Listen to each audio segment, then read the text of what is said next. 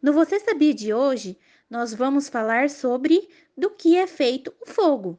O fogo é uma mistura de gases em alta temperatura. A luz e o calor são causados pela reação entre o combustível, que é a madeira, o papel, o plástico e a gasolina, e o compoente, que seria o oxigênio. Você sabia também que as chamas podem variar de cores? Azul, que indica uma chama mais intensa, ou seja, uma chama mais quente. E a cor amarela ou vermelha é uma chama mais fria. E elas podem ter cores diferentes, dependendo da substância que está queimando.